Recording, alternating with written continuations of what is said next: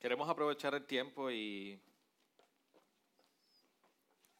vinimos a adorar al Señor y no solamente con nuestros cánticos, la expresión de todo nuestro ser, sino también que quisimos, queremos adorar al Señor escuchando su palabra, escuchando su consejo para nosotros. Por eso es importante que como creyentes lo que nosotros rige nuestra vida, dirige nuestra vida es la palabra de Dios. Amén. Por esa razón, nosotros domingo tras domingo nos reunimos como iglesia y en las actividades, diversas actividades de la semana de igual manera, con el deseo de crecer en la palabra, escuchar, entender qué tiene que decir Dios a mi vida en su palabra. Así que a veces llegamos unos días y decimos, Dios, háblame, dime, ¿qué tengo que hacer?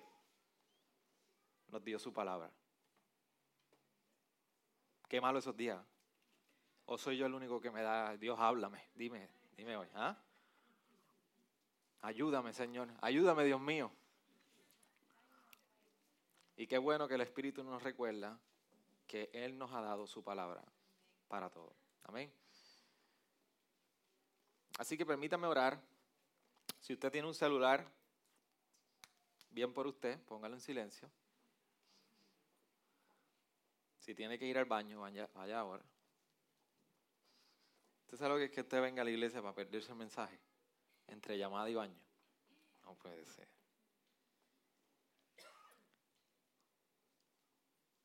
Su niño, su baby, cualquier cosa, en el salón puede ir y allí puede um, tranquilizarlo. A las mamás sabe que ese cuarto es transitorio, ¿ok? No permanente. Y le voy a invitar entonces que me acompañen a Santiago capítulo 1 versículo 26 y 27. Solamente dos textos. Y usted dirá, qué bueno que el pastor va a predicar corto, porque son dos textos. Yo le invito a que usted escuche la predicación de Lucas 1.1 de hace tres años.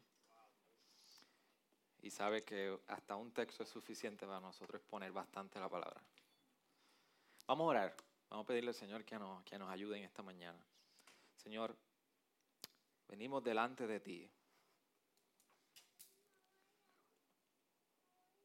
Necesitamos que tú nos confrontes con tu palabra, tú nos reveles en esta hora la realidad de nuestra condición, de quienes somos delante de ti, de un Dios tres veces santo.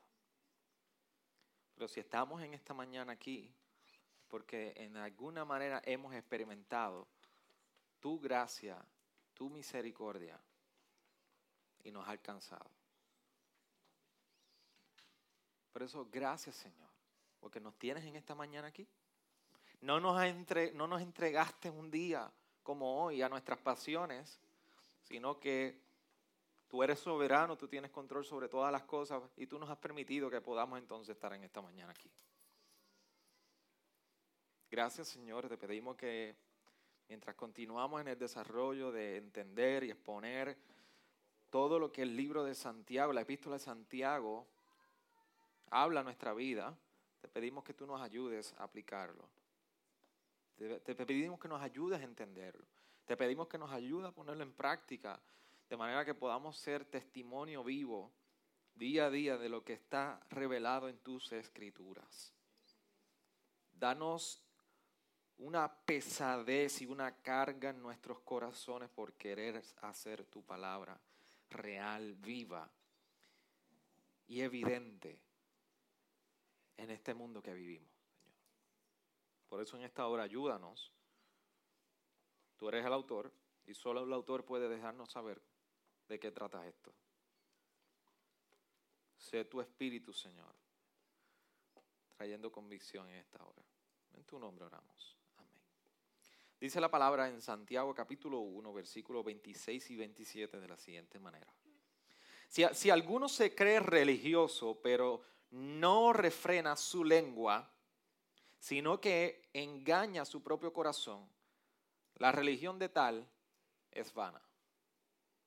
La religión pura y sin mácula delante de nuestro Dios y Padre es esta visitar a los huérfanos y a las viudas en sus aflicciones y guardarse sin mancha del mundo. Son, solo dos versículos, pero se dan cuenta de lo denso, de lo sencillo, pero denso que hay en esos dos textos.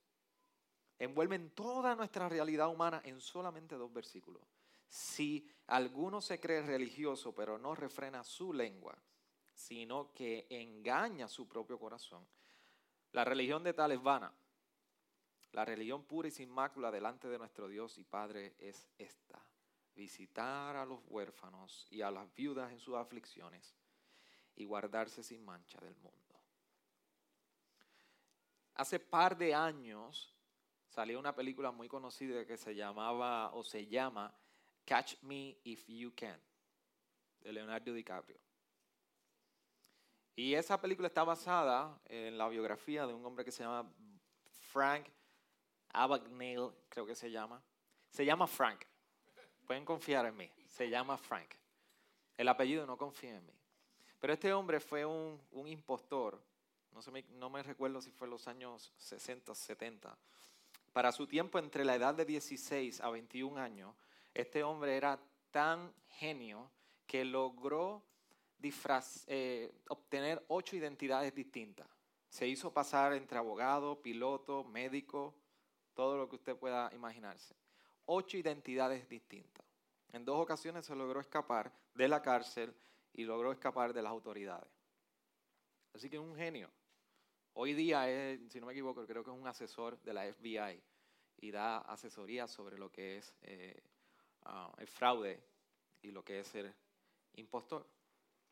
Así que ocho identidades.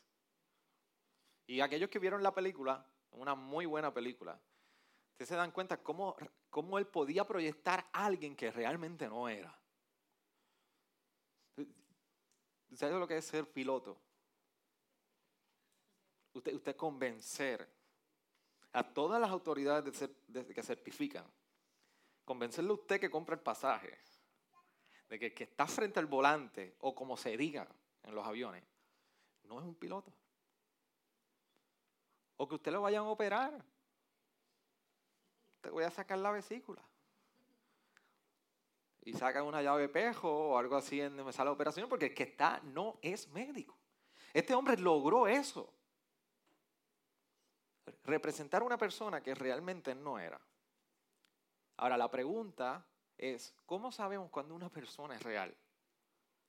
¿Cómo, nosotros podemos saber que con quien hablamos, con quien hemos conocido, es real? ¿Cómo podemos saber eso? Bueno, sencillo. Cuando las, los, lo que dice una persona con lo que hace coincide. Tú sabes si es una persona.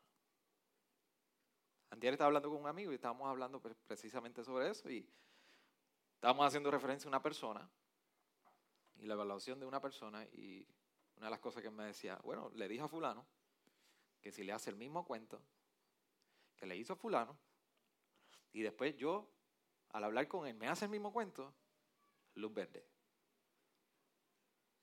Está en la misma página. Así que cuando una persona, nosotros queremos contestar la pregunta, ¿cómo sabemos que una persona es real? Es cuando una persona, lo que dice una persona coincide con lo que hace. El problema que nosotros tenemos es si nosotros realmente podemos pasar la prueba de sinceridad y credibilidad sobre quiénes somos, lo que decimos con lo que hacemos. Y, tan sencillo como ayer, el pastor Israel hablaba ahorita de que fuimos, limpiamos una escuela y hay una gran iguana en la escuela. No tenía jabo, parece que, tuvo un accidente, pero si tuviera jabo era bien grande. ¿Verdad, Zenaida? Era grande. Estamos allí, están los nenes. Lógicamente el pastor no va a, expresar ningún temor de la iguana. Y se le ocurre, que hoy no están, uno de los nenes de Jason y, Jessica, al grande, a Jason, ¿verdad? Jason Jr., tanto estuvieron, estaban allí, tanto hasta que la cogió. Y, ese muchacho cogió aquella iguana por, por aquí, por arriba de la cabeza y por, lo que quedaba de cola. Y yo veo que él va pasando por el lado mío y yo entró como algo por el lado, por, por de abajo hacia arriba. Porque la iguana quería morder. Y la iguana muerde. Si usted no lo sabe, la iguana muerde. Métale el dedo gordo del pie para que usted vea. La iguana muerde. Yo he visto gente que le ha mordido. Y él la pasa por el lado mío. Y yo, ah, qué chévere. Tú eres bravo. Nada, ellos liberaron la iguana, lo que le estaban haciendo es que la estaban pasando por otro sitio para, para que la dejaran quieta. Pero lo que ustedes no saben es que cuando nosotros montamos en el carro, y yo estoy montando, solamente estaba Ana y, Victoria, Necha no estaba conmigo, nos, montamos en el carro, había una lluvia, um, y estábamos allí con el paraguas y, y revolú, entonces logramos, estaba todo el mundo de salida. Yo monto a las nenas, y aquellos que tienen niños de 5 años eh, o menos, saben lo que es tan solo montar unos dos niñas en el carro. Eh, fue un reto. Así que la monté, yo me monto en el carro y la nena grande, Victoria, grita, hay una iguana en el carro.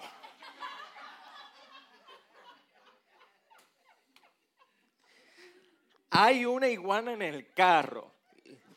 Póngase en mi posición. Antes de ustedes reírse, pónganse en mi posición. Vimos lo que era una iguana. Mis hijas vieron lo que era una iguana. Así que ellas saben lo que estaban hablando, no era, no era cualquier cosa. Estamos en el carro por salir. Y mi hija grande, no la pequeña, porque de la pequeña lo pongo en duda. Lo puedo poner en duda que era serio. Dice, hay una iguana en el carro.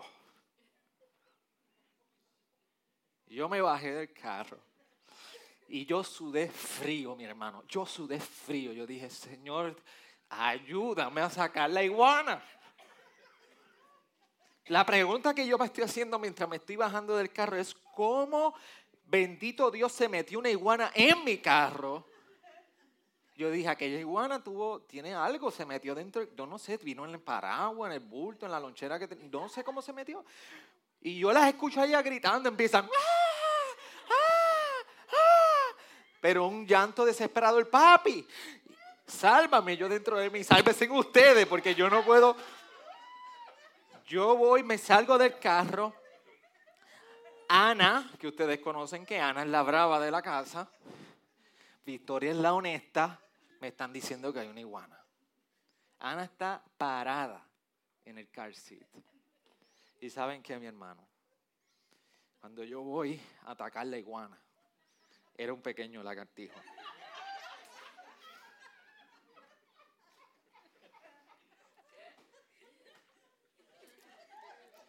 Mire, mi hermano, yo cogí aquel lagartijo con una rabia que mientras lo iba a agarrar yo me acordé que era pastor y lo liberé.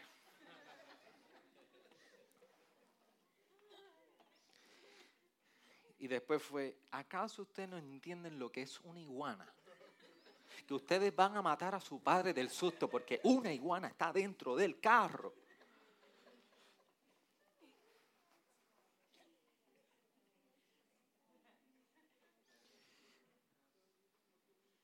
Pero mi apariencia delante de todos los hermanos mientras estaba en presencia de, los, de la iguana fue muy distinta cuando mi, mi hija gritó, hay una iguana en el carro. Mi apariencia no fue la misma que yo estaba reflejando. Así que en la experiencia de la iguana yo realmente no pude, haber, no pude pasar la prueba de la sinceridad y la credibilidad que tuve en un momento dado con mis hijas en la escuela de ayer versus la que tuve en el carro cuando se presentó el, supuesto animal iguana. Y la vida cristiana tiene el mismo reto. Somos una cosa, pero somos otra cosa. De hecho, un teólogo de nombre, eh, de apellido Kierkegaard, le decimos así, pero suena de otra manera en danés, así que no me pregunte danés, dice lo siguiente, que la, la raza humano, humana se ha tomado la libertad de suavizar y suavizar y suavizar el cristianismo con tal punto que hemos obtenido algo totalmente contrario a lo que se establece en el Nuevo Testamento. La raza humana se ha encargado de tener la libertad de suavizar y suavizar el cristianismo a tal punto que hemos obtenido algo que es totalmente contrario a lo que se establece en el Nuevo Testamento. O sea, lo que dice la Biblia. Porque cuando nosotros hablamos del verdadero cristianismo, de la, misma, de la verdadera fe cristiana, nosotros estamos hablando de dos aspectos bien importantes que deben estar presentes. Que es que nuestro corazón y nuestras acciones tienen que estar alineadas. Si nuestro corazón y nuestras acciones no están alineadas, Houston, we have a problem. No hemos pasado la prueba de sinceridad y credibilidad. Por eso el verdadero cristianismo no se trata de las apariencias. El verdadero cristianismo es mucho más que las apariencias. Por eso cuando nosotros vamos al, texto 26 del capítulo 1, vemos que Santiago nos está diciendo, si alguno se cree religioso, pero no refrena su lengua, sino que engaña su propio corazón, la religión de tal es vana. Y hagamos una pausa en lo que se trata de religión. lo que está diciendo Santiago sobre la religión. Nosotros podemos tener muchas concepciones acerca de la religión, pero es importante que nosotros sepamos a qué se refiere Santiago cuando él está hablando sobre la religión. Y, en el término, en el contexto que está usando religión en ese versículo 26, no es otra cosa que es la apariencia externa que va enlazada a cualquier ritual o proceso ceremonial. Eso es lo que está haciendo referencia a Santiago. De hecho, la palabra que usa es treskos en griego. Sabe que el Nuevo Testamento fue escrito en griego. Por eso es importante ver su significado en, siempre para entender su contexto. Así que lo que hace que está hablando sobre la religión es que la religión viene a ser una expresión externa de nuestra espiritualidad, de nuestra vida espiritual. Así que de acuerdo a tu vida espiritual, tú tienes una expresión religiosa. Y no importa cualquier tipo de religión que podamos estar hablando. Pero lo que está hablando Santiago de religión es esa, la expresión externa de una espiritualidad interna.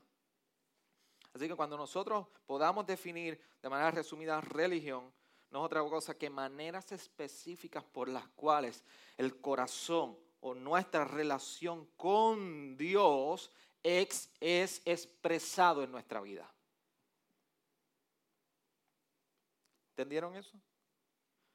Que la religión en su definición no es otra cosa que maneras específicas por las cuales nuestro corazón o relación con Dios son expresadas en nuestras vidas. Así que es una apariencia, es lo que se logra ver. Pero Santiago nos está diciendo a partir de ese versículo 26 y 27, cuando continúa en el 27 dice, la religión pura y sin mácula delante de nuestro Dios y Padre es esta, visitar a los huérfanos y a las viudas en sus aflicciones y guardarse sin mancha del mundo. Santiago está haciendo en estos dos versículos una cosa muy importante y una invitación que nos está haciendo a nosotros. Y si algo a usted se le queda de todo el sermón, que sería esto, por favor.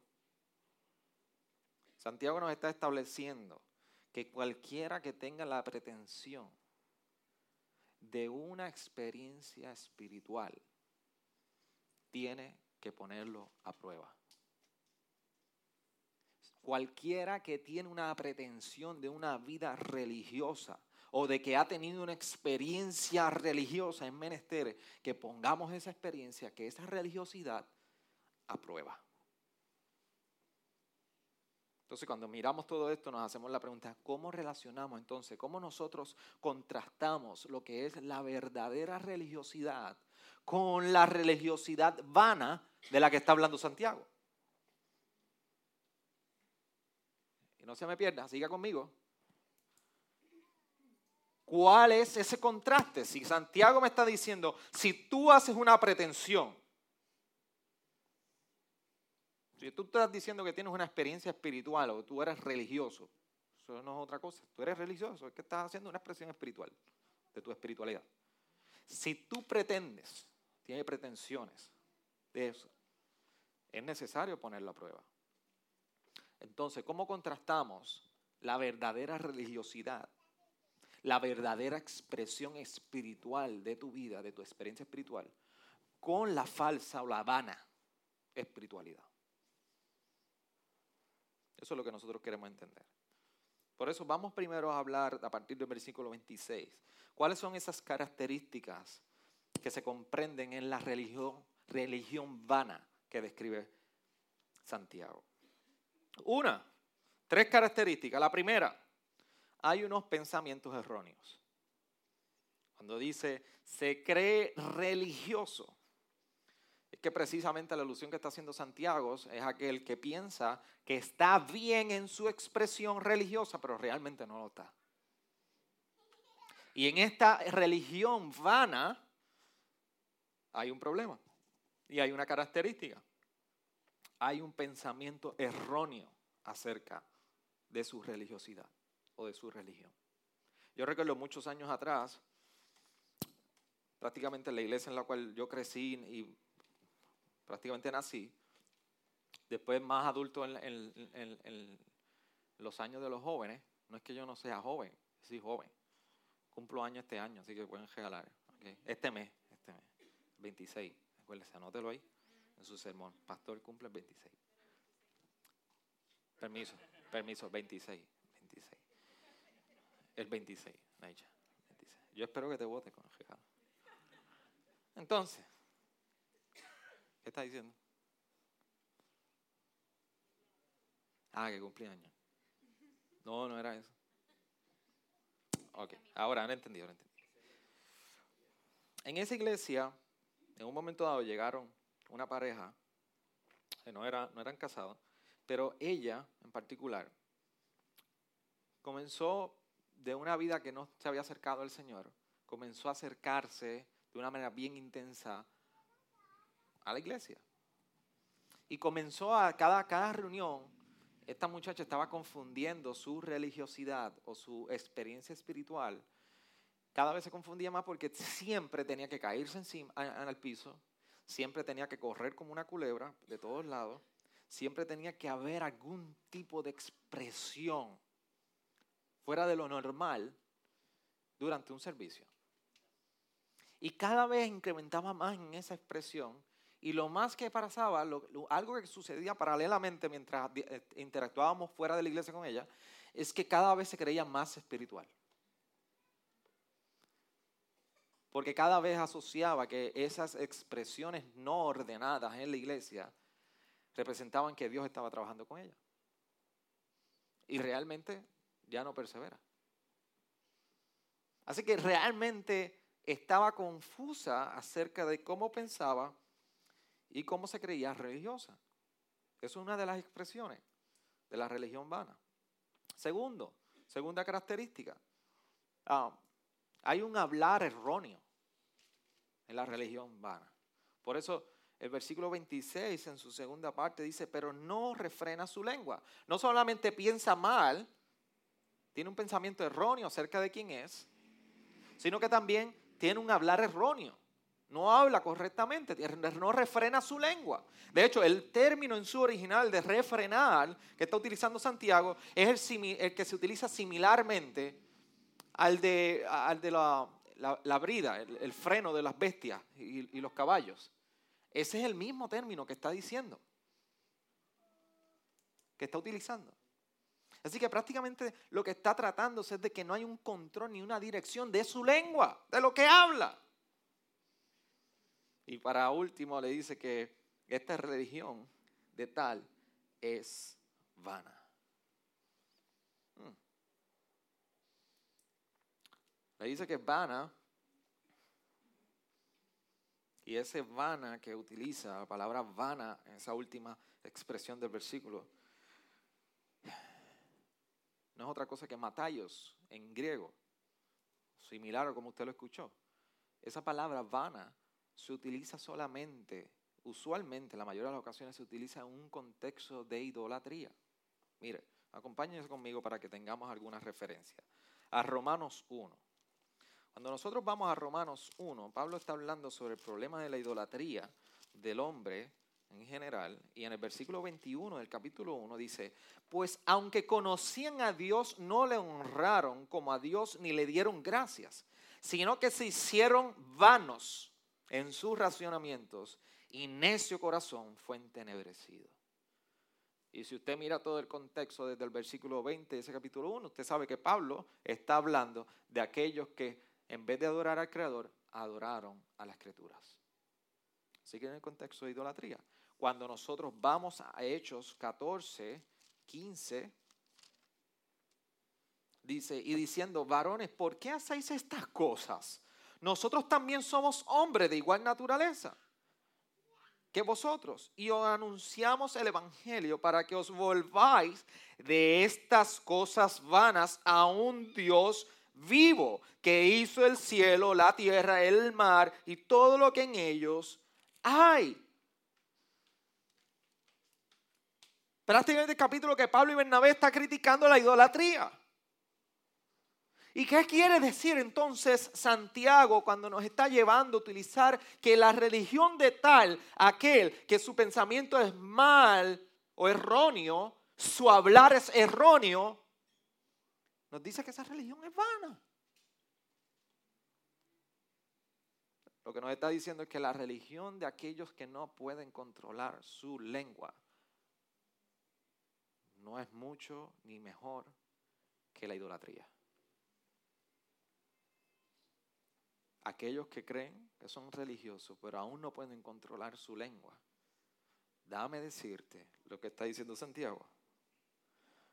Eso no es mejor que la idolatría.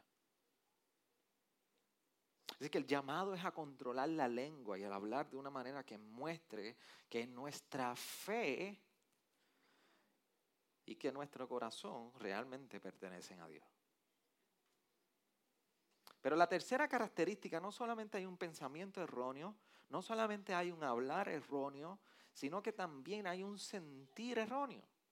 Porque Santiago le está diciendo que engaña su propio corazón en ese versículo 26. ¿Por qué? La pregunta que tienes que hacerte, ¿por qué Santiago dice que hay un engaño del corazón? en esta falsa o vana religiosidad? Bueno, uno de los ejemplos que nosotros podemos ver es el legalismo. Y el legalismo puede ser bien abarcador en nuestra vida. Pero nosotros vemos el legalismo prácticamente lo que está estableciendo es que para tú lograr el favor de Dios o la salvación, tú tienes que hacer estas cosas. Tú, tienes que vestirte así, tú tienes que hablar así, tú tienes que orar tantas veces, tienes que leer la palabra tantas veces, tienes que ir a la iglesia tantas veces, tienes que hacer todo esto y entonces tú eres salvo.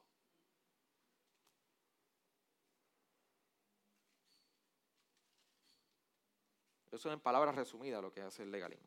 Pero el, el legalismo no solamente establece que para tú ganar el favor de Dios y ganarte la salvación tienes que hacer estas cosas, sino que el legalismo en sí crea una prepotencia. Crea este ánimo de que yo soy espiritual, porque la manera que me acerco y hago estas cosas me siento más espiritual. Hace un par de meses nosotros fuimos, fue hermano Mario y hermano Orlando, fueron conmigo, fuimos a una cárcel. Y ya yo le he compartido a ustedes que mientras fuimos a, a la cárcel federal para nosotros una orientación para comenzar el proceso de evaluación para ser voluntarios, principalmente a través de la iglesia, allí en aquella, aquella mesa todos éramos, éramos religiosos. Habían testigos de Jehová, habían pentecostales, habían bautistas como nosotros, etc. Cuando nosotros estamos en aquella mesa, se levanta este único pastor y no contesta la pregunta que le hicieron. Solamente lo que mencionó es que él llevaba 30 años en el ministerio, en su experiencia ministerial. Y más está decirle que estaba con una chaqueta y con una corbata. Pero, pero cuando usted escucha, usted sabe la manera prepotente y con, el nivel de superioridad que la gente te puede hablar porque se siente más espiritual por lo que hacen. Y todos fallamos en eso, todos caemos ahí. Todos miramos a nuestro prójimo en cierta manera como que es menos espiritual que nosotros. No piense que porque esta iglesia quizás no es, tiene esas exigencias dogmáticas, no piense que el legalismo es un asunto externo, el, legalismo tiene una profundidad al corazón. Por eso, por eso la falsa religiosidad representa una de las características que es un sentir erróneo, porque los motivos se tergiversan. Tus motivaciones en la expresión de tu vida espiritual son tergiversadas. Y esto representa que engañamos el corazón cuando al corazón le decimos cosas de nuestro estado interno que no son verdad.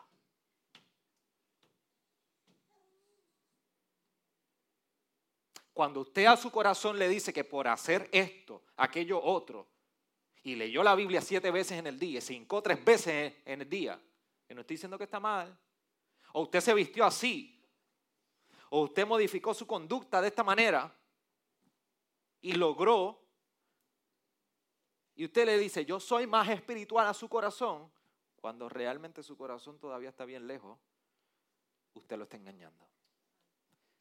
Por eso Santiago nos está diciendo que en esta religiosidad vana, no solamente la característica que vemos es que piensen correctamente, hablen correctamente, sino es que sienten correctamente. Sus motivos son tergiversados. Por eso, Pastor Crawford Loritz en una ocasión expresó lo siguiente: asegurémonos de que nuestros corazones sean más grandes que nuestras bocas. Asegurémonos que nuestros corazones sean más grandes que nuestras bocas. El problema es que cuando nuestra boca es más grande que nuestro corazón, pensamos lo que no somos, lo hacemos con los motivos incorrectos y hablamos incorrectamente. Pero ¿qué se refiere entonces cuando habla de la religión verdadera? Entonces en el versículo 27, Santiago nos lleva a hablar de lo que es la religión verdadera. Ahora nos presenta cómo es que la religión vana se ve reflejada en nuestra vida, pero también nos dice, mira la religión verdadera. El versículo 27, la religión pura y sin mácula delante de nuestro Dios y Padre es esta, visitar a los huérfanos, a las viudas en sus aflicciones y guardarse sin mancha del mundo. Y Santiago nos está recordando que entonces si la religión vana es esta como la describimos, entonces la religión verdadera en nuestra vida, la expresión de nuestra vida espiritual, la correcta, la pura, es aquella que va a tener motivaciones y va a tener evidencias. Las motivaciones correctas y va a tener las evidencias correctas. Por eso cuando nosotros hablamos de la motivación, miremos esa primera parte del versículo 27 cuando dice la religión pura y sin mácula, sin mancha, delante de nuestro Dios y Padre es esta. ¿Por qué es pura? ¿Por qué pura? Bueno, cuando nosotros vemos, estamos viendo que Santiago nos está diciendo, así como los motivos de Dios son puros, así nuestros motivos deben ser. Un corazón limpio, sin mancha. Por eso tú y yo tenemos un llamado a mirar la falsa motivación que nos puede conducir a la religiosidad. Por eso, bien como expresaba el pastor Israel en la oración pastoral, previo a la oración, el servicio nuestro no es a base de la reciprocidad. Está hablando aquí de los huérfanos, las viudas, atenderla. Está hablando del servicio de cómo se ve esa verdadera religión manifestada. Por eso las motivaciones no van a hacer que veamos una reciprocidad. Por eso la motivación, la falsa motivación, nos debemos cuidar de ella cuando pensamos que el servicio es a base de reconocimiento. Óigame, y hoy es bien fácil. Hoy es bien fácil tener la expectativa de que vamos, va a ser recíproco mi servicio. Hoy es bien fácil porque vamos a pensar que el reconocimiento, es, eh, tenemos que obtener reconocimiento de nuestro servicio. Si no, mire Facebook. Y si usted mira cuántos likes tienes, welcome, bienvenido. Su motivación es falsa.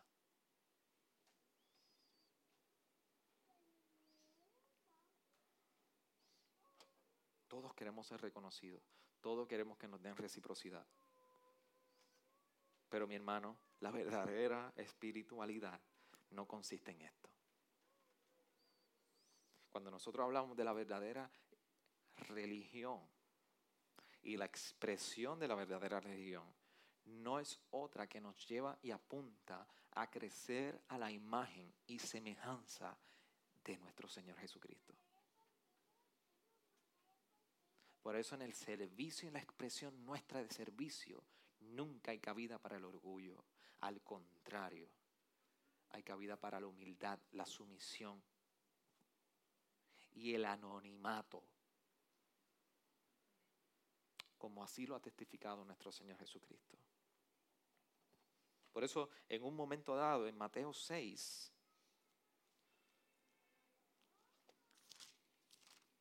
Jesús mismo nos está advirtiendo acerca de las motivaciones incorrectas o de las verdaderas motivaciones. Por eso en el capítulo 6 de Mateo, del 1 al 4, dice, cuidad de no practicar vuestra justicia delante de los hombres para ser visto por ellos. De otra manera no tendréis recompensa de vuestro Padre que está en los cielos. Por eso, cuando des limosna, no toques trompeta delante de ti, como hacen los hipócritas en las sinagogas y en las calles para ser alabados por los hombres. En verdad os digo que ya no ya han recibido su recompensa. Pero tú cuando des limosna, que no sepa tu mano izquierda lo que hace la derecha, para que tu limosna sea en secreto y tu Padre que, se, que ve en lo secreto te recompensará. Y si usted sigue, sigue hablando, cuando usted ore, ore en lo secreto, para que tu Padre en lo secreto ya te recompensará en lo público.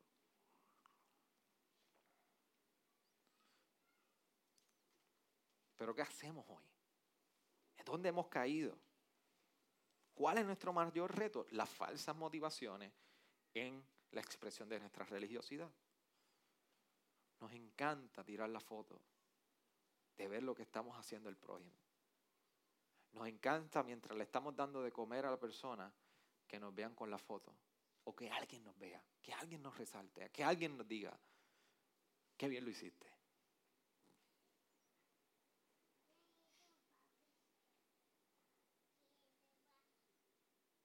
ay, este pastor nos está tratando tan duro por esta última semana. Esa es la palabra. Así que veremos nuestras motivaciones. ¿Son puras como las de Dios?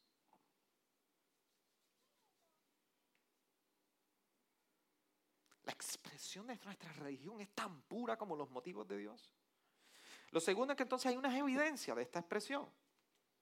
Y hay un llamado aquí prácticamente en la segunda parte del versículo 27 a visitar a los huérfanos y a las viudas en su aflicción y guardarse sin mancha del mundo. No otra cosa que entonces llevar esperanza y ayuda al afligido. Ese es el llamado que está diciendo Santiago. Esa es la evidencia de una verdadera expresión espiritual en nuestra vida. Así que, una, ¿tú quieres evaluar tu expresión espiritual en tu vida? ¿Cuál es tu motivación? Dos, ¿cuáles son las evidencias? ¿Se recuerdan que al principio les dije que Santiago nos está ahí invitando a que nosotros, si alardeamos, alardeamos, ¿qué se dice? Hoy no está Neva aquí, alardeamos. ¿Sí? Se me olvidó cómo se dice. Alardear. Si usted alardea de su expresión espiritual, hay que poner la prueba. Y la prueba es tu motivación. ¿Cuáles son tus motivaciones? ¿Cuáles son tus evidencias? Porque aquí Santiago nos está afirmando lo que sí es, después de habernos explicado lo que no es. Las huérfanos, los huérfanos y viudas. Para entonces, para ese entonces allí no había ni plan 8, ni cupones, ni pan, ni asistencia social para los huérfanos y las viudas. Así que prácticamente tú ser huérfano o viudo en esta época, desde el tiempo de Israel, era práctica estar amparado en la muerte. De hecho, incluso aquella que fuera viuda, se le decía que algún pecado había en su vida o en el de su esposo que murió antes y quedó desamparada. No había herencia para ella. Así que esta es la manera como la condición social de los huérfanos y las, y las viudas. Pero, pero, pero, pero, pero, pero, pero, pero, una de las marcas de la obediencia del pueblo de Israel iba enlazado directamente a cuál era el cuidado que ellos tenían con el menesteroso y el desamparado, huérfanos y viudas. Por eso desde un inicio, como en Éxodo 22, 22, nosotros vemos que dice a la viuda y al huérfano no afligiréis. Es Dios.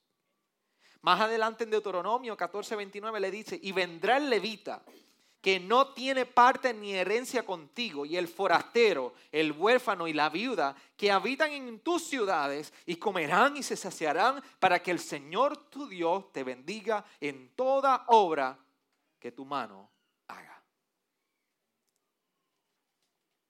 El cuidado de Dios para con las viudas y los huérfanos estaba enlazado directamente con la obediencia, que el pueblo de Israel tenía que demostrar en sus estatutos. Por eso el grado de por el cual tú y yo extendemos la ayuda al necesitado, huérfano, viudas y cualquier otro esté desamparado, es la prueba de una verdadera expresión espiritual en tu vida.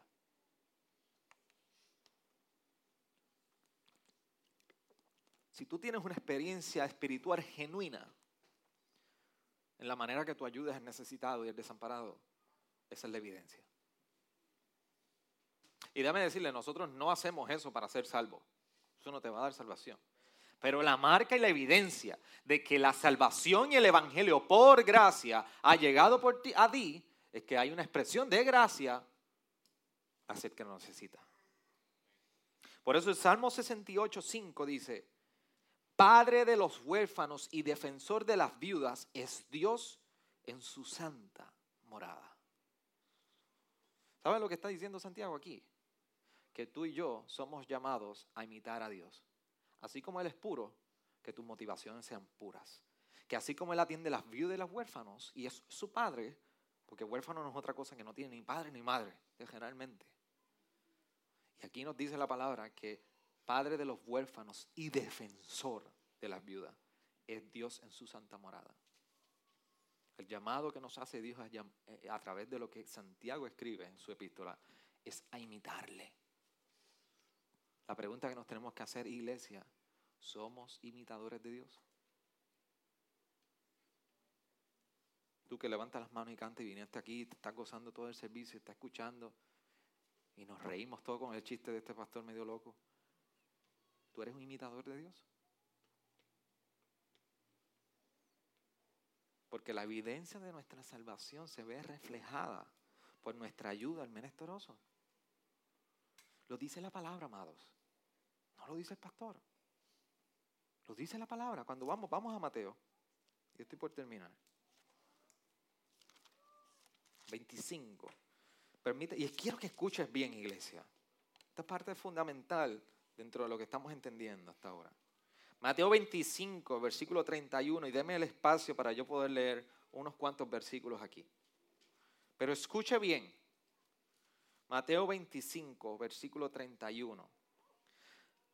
Pero cuando el Hijo del Hombre venga en su gloria y todos los ángeles con él, entonces se sentarán en el trono de su gloria y serán reunidos delante de él todas las naciones y separará a unos de otros como el pastor separa las ovejas de los cabritos. ¿Qué está diciendo? Y vaya conmigo para que podamos entender. Que cuando llegue el día del juicio, el Hijo del Hombre lo presenta en un trono de gloria. Eso no es otra cosa que representación de juicio. Pedir cuenta. Dice, los va a separar como ovejas y como cabritos. Y dice, y pondrá las ovejas a su derecha y a los cabritos a su izquierda. ¿Qué son los cabritos? ¿Qué no son los cabritos? Ovejas. Muy bien. ¿Ves? Este hombre me está siguiendo. Los cabritos no son ovejas. ¿Y qué no son las ovejas? Ahora, ¿verdad? Entonces el rey dirá a los de su derecha, venid, benditos de mi Padre, heredad el reino preparado para vosotros desde la fundación del mundo. Porque tuve hambre y me diste de comer. Tuve sed y me diste de beber. Fui forastero y me recibiste. Estaba desnudo y me vestiste. Enfermo y me visitaste. En la cárcel y viniste a mí. Entonces los justos le responderán diciendo, Señor, ¿cuándo vimos? ¿Cuándo te vimos hambriento y te dimos de comer o sediento y te dimos de beber? ¿Y cuándo te vimos como forastero y te recibimos o desnudo o te vestimos? ¿O cuándo te vimos enfermo en la cárcel y vinimos a ti?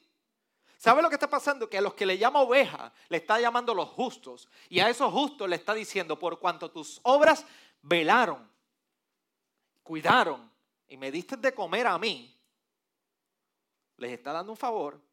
Y los justos, los que le llama oveja, le están preguntando, ¿cuándo fue eso? ¿Cuándo te dimos de comer? ¿Cuándo te vestimos? Dios no. Hey, ¿dónde fue eso? Explícanos. Talk to me. Y ahora viene la respuesta del rey a ellos. Respondiendo el rey les dirá, en verdad os digo que en cuanto lo hiciste a uno de estos hermanos míos, aún a los más pequeños, a mí me lo hiciste. Entonces dirá también a los de su izquierda, apartaos de mí malditos al fuego eterno que ha sido preparado para el diablo y sus ángeles. Porque tuve hambre y no me diste de comer Tuve sed y no me diste de beber. Fui forastero y no me recibiste. Estaba desnudo y no me vestisteis. Enfermo y en la cárcel no me visitasteis. Entonces ellos también responderán diciendo, Señor, ¿cuándo te vimos hambriento, sediento o como forastero, desnudo o enfermo o en la cárcel y no te servimos? Él entonces les responderá diciendo, en verdad os digo, en cuanto no lo hiciste a uno de los más pequeños de estos, tampoco a mí lo hiciste y estos irán al castigo eterno, pero los justos a la vida eterna. ¿Entendió?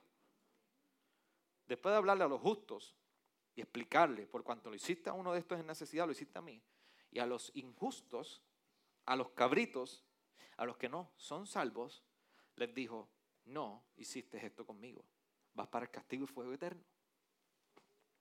Una evidencia de la salvación en nosotros es que los frutos nos van a llevar a atender y ver obra en los menesterosos, los desamparados, las viudas, los huérfanos. Una evidencia de esta salvación, capítulo 25 lo tiene ahí, es precisamente en el ejercicio de nuestra expresión de la vida espiritual interna hacia nuestro prójimo. Y déme decirle, iglesia, que es mucho más que bajé en la escuela de ayer. Es mucho más que lo que hicimos ayer en la escuela. Que nadie se equivoque. Y nadie se sienta hoy más cerca de Dios por las motivaciones. Y que tú tampoco te conformes porque fue un grupo y tú no fuiste. Esto es mucho más profundo, iglesia. Es la evidencia de la salvación en nuestra vida. Eso es parte, pero no es suficiente. El gobierno puede dar ayuda. De hecho, yo mismo estábamos allí en la escuela, frente a la cancha y, el mismo Iván me dijo, es increíble cómo esto el gobierno no lo atiende, mira cómo está descuidado. Pero el problema, mucho más amplio, es que nosotros como iglesia le hemos delegado lo que nos corresponde, lo que es parte de nuestra esencia y nuestra evidencia de salvación al gobierno. El gobierno puede ayudar, el gobierno puede mantener las facilidades, el gobierno puede atender las necesidades, pero ¿sabes qué? El gobierno no puede dar esperanza. Y es la iglesia la única que puede volar bajo estas dos alas. Ayuda y esperanza.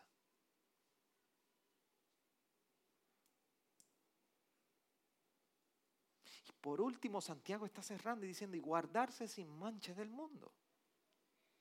Y es la contestación a una pregunta, ¿está realmente nuestra vida comprometida a la devoción a Dios? a una religiosidad verdadera. Sabemos muy bien que los que han estado siguiendo toda la serie de Santiago, y si usted no la ha escuchado, yo le invito a que usted pueda seguir desde el inicio. Esta es la cuarta predicación desde que iniciamos el, la epístola de Santiago. Pero en el versículo 18 de ese mismo capítulo nosotros escuchamos y leímos y vimos muy bien cómo Santiago está hablando de la experiencia de un nacimiento espiritual, un nuevo nacimiento en nosotros. Que cuando conocemos la palabra, conocemos lo que Dios ha hecho en su palabra, en nosotros nos cambian el corazón. Y ahora lo que yo no entendí, empiezo a entender, pero me llama la atención, yo quiero saber más, yo quiero entender más. Y puedo comprender que hay una salvación dada para gente como yo, pecador, imperfecto, que fallo, y está ahí y produce en mí un nacimiento nuevo. Y ese nacimiento que es de la palabra, porque viene de aquí, no viene de otro lado. No puedes entrar al vientre, como decía Nicodemo, de tu madre de nuevo. Nace del corazón y te cambian el de piedra por uno de carne y tus motivaciones cambian. Ahí Santiago nos está recordando que así como ese nacimiento es un reflejo de una experiencia espiritual genuina, entonces ese reflejo de una experiencia espiritual genuina debe ir acompañado de un compromiso en nuestra vida. No solamente es hablar de boca. Por eso es llamado de ser hacedores de la palabra. Es que va a haber un compromiso atado a esa experiencia espiritual genuina. Si tú me dices que naciste de nuevo, si tú me dices que eres transformado, ¿dónde está tu compromiso?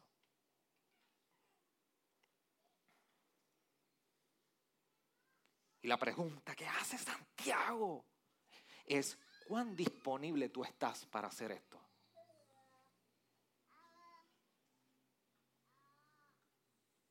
¿Cuán disponible estás para ser sin mancha, puro, para hacer esto? ¿Dónde está tu compromiso? Esto nos hace eco de las palabras de Pablo en un momento dado, en Romanos 12.1, cuando dice, por consiguiente, hermanos, os ruego por las misericordias de Dios que presentéis vuestros cuerpos como sacrificio vivo y santo, aceptable a Dios que es vuestro culto racional. Santiago no nos dice otra cosa que tu pureza y tu santidad no es otra cosa que una expresión de tu disponibilidad a hacer tu verdadera experiencia genuina en ti visible en otros. Es decirle, Dios, estoy aquí guardado para ti porque yo quiero expresar lo que tú has hecho en mi corazón. De una manera viva, genuina y verdadera. Por eso quiero ser, vivir para tu gloria en santidad y sin mancha. Por eso estoy aquí, porque quiero atender. Yo quiero ser el padre de los huérfanos, porque tú eres mi padre. Yo quiero ser un reflejo de tu paternidad conmigo con el necesitado. Yo quiero ser un reflejo del cuidador que tú eres conmigo, como lo eres con las viudas. Por la pregunta es, y con esto cierro, ¿quiénes somos? ¿Quiénes somos tú y yo? A la luz de la experiencia que hemos tenido y hemos experimentado en nuestro corazón, ¿quiénes somos? Cuando Santiago nos está confrontando con el control de la lengua, lo que nos está diciendo es, mira tu interior, mira tu interior, mira quién tú eres por dentro. Para que puedas examinar a tu corazón. Pero no solamente eso, nos está diciendo ahora, mira para arriba. A ver, a quién tú le perteneces. Mira para arriba para ver si realmente la vida del Padre está obrando en ti. ¿Quiénes somos? Internamente, Mateo 12. ¿Qué nos dice Mateo 12? 34. Que de la abundancia del corazón, ¿qué? Habla la boca. Delante de nuestro, del mundo, ¿quiénes somos? Por lo que hacemos con el huérfano y las viudas. Y delante de Dios, ¿quiénes nosotros somos? Por nuestra vida en pureza y santidad.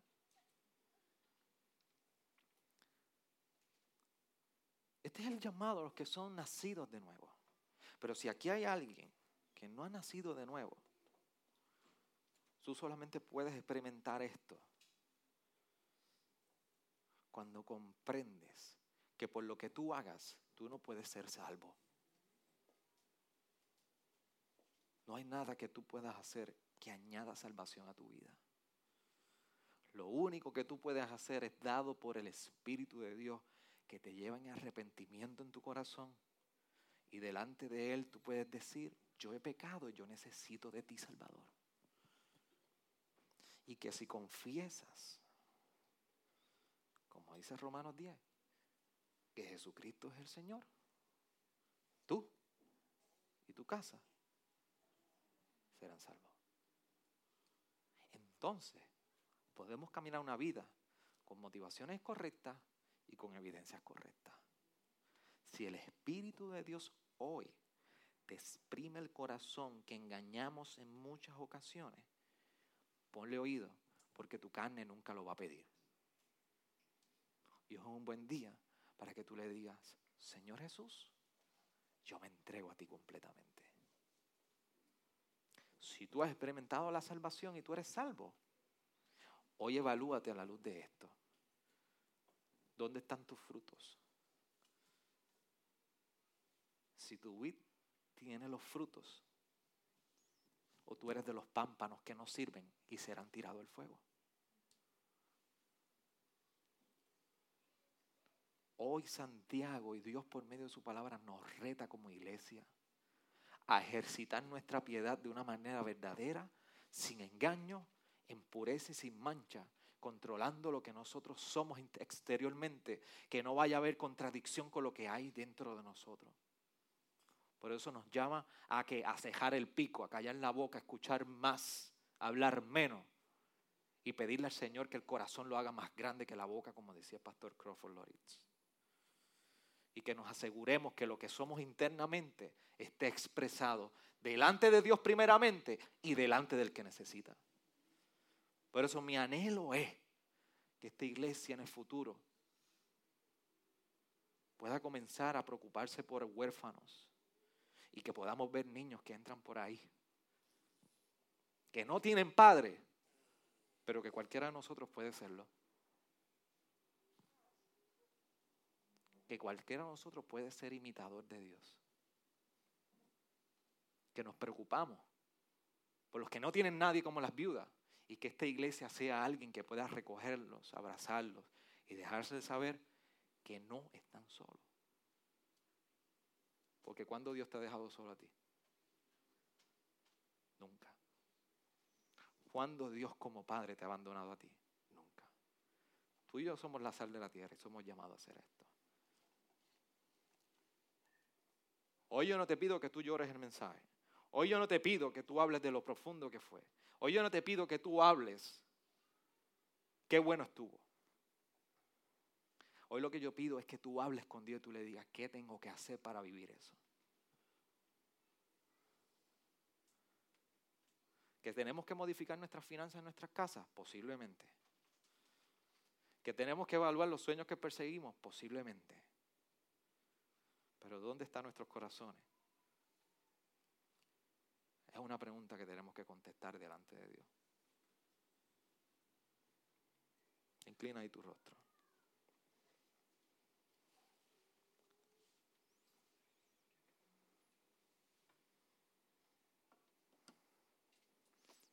Tranquilo que la comida no se va a ir.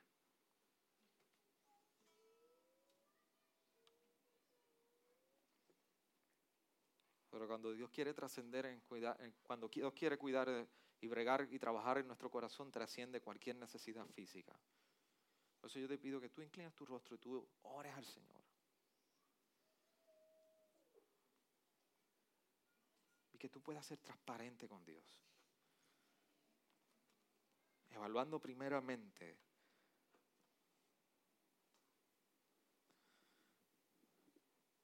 tu vida espiritual.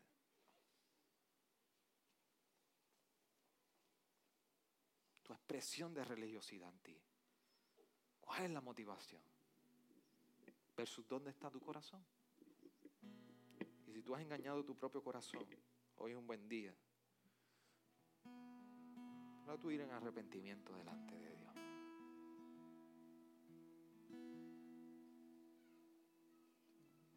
Yo quiero que medites ahí. Es un tiempo para hablar con el Señor. Olvídate de cantar. Chino nos va a dirigir, pero habla con Dios. Tómate unos minutos.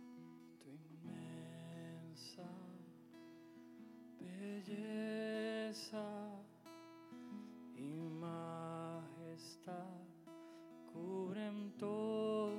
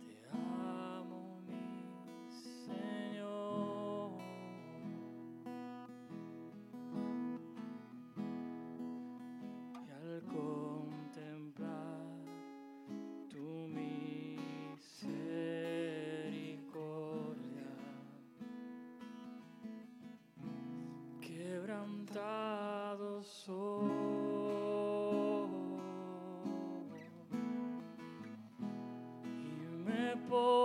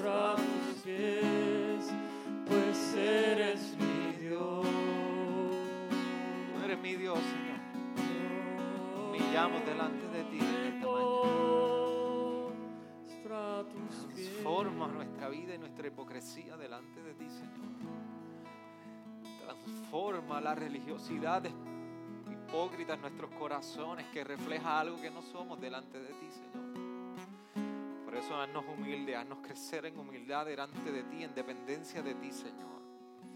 Mira en esta hora cuando tú has revelado en nosotros el pecado de nuestro corazón, que también podamos descansar en la obra de Jesucristo como el único que puede ganar el favor delante de ti para salvación nuestra. Como el único que puede transformar las motivaciones, Señor. Como el único que puede ser en nosotros el que obra para transformación. Por eso ayúdanos en esta hora, Señor, a ser creyentes que viven en una religiosidad verdadera y no en una religiosidad vana. Saca lo fútil, lo vano de nuestra vida que no refleja la vida de piedad que tu palabra nos llama a vivir. Arráncalo de nosotros, arráncalo de nosotros, arráncalo de nosotros. Y no nos dejes quietos, Señor, hasta que no pongamos, Señor, la última gota de hipocresía en nuestra piedad delante de ti para que tú transformes nuestro corazón y ayúdanos en nuestra debilidad, ayúdanos en nuestra vulnerabilidad, ayúdanos en nuestras dificultades de vivir alineados a tu, una vida espiritual genuina. Tú eres un Dios presto a tus hijos. Tú eres un Dios que por medio de tu espíritu nos sostienes, nos fortaleces y nos guías. Por eso te damos gracias por tu palabra y por lo que tu palabra hace en nosotros. es tu gracia manifestada en cada uno de nosotros. Si hay convicción de arrepentimiento, si hay llamado a salvación, Señor, este es el momento. Te invitamos que tú puedas obrar en el corazón de nosotros. Llama a salvación, Señor. Tu palabra ha sido predicada. Tu palabra ha sido proclamada. Tu palabra ha sido afirmada. Tu evangelio ha sido expuesto. Y sabemos que la fe viene por el oír y el oír de tu palabra. Por eso confiamos en que ahora tú estás llamando a salvación. Gracias, Señor. En nombre de Jesús.